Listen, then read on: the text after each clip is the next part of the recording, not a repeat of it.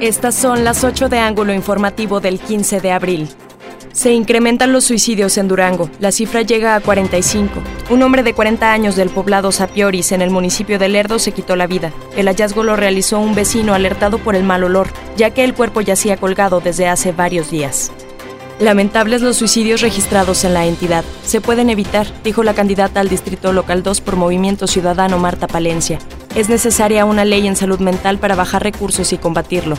Por eso queremos llegar al Congreso del Estado. Aparatoso choque entre una unidad de la Policía Investigadora de Delitos de la Fiscalía y un vehículo civil al cruce del Boulevard Durango y Río San Lucas de la colonia Valle del Sur en la capital estatal. No se reportaron lesionados. Colapsa losa al momento de ser vaciada en el fraccionamiento Villas del Campestre en la ciudad de Durango, dejando seis heridos. Tres de ellos tienen lesiones de consideración, reportó el director de Protección Civil Gustavo Paredes. No habrá sanciones por la congregación de personas en mítines de campaña porque el IEPC no está facultado para sancionar, aclaró el consejero presidente Roberto Herrera. Solo se han emitido recomendaciones para cuidar la salud en esta pandemia. Son 900 mil pesos que se regresarán a las arcas del ayuntamiento en acuerdo reparatorio, que fueron desviados presuntamente por la Secretaría General y el secretario general adjunto del Sindicato de Trabajadores del municipio, mencionó la Contralora Municipal Marta Judith Ávila Lucero.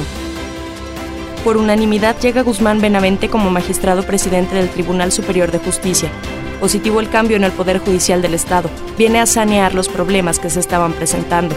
Seguramente habrá armonía con los tres poderes, externó el presidente de la Jugocopo del Congreso local, Iván Gurrola. Todos los estados ya tienen las dosis contra el COVID-19 que se necesitan para vacunar a los adultos mayores de 60 años, aseguró el presidente Andrés Manuel López Obrador. Agregó que ya se tiene el biológico que recibirán los maestros. Funerales Hernández presentó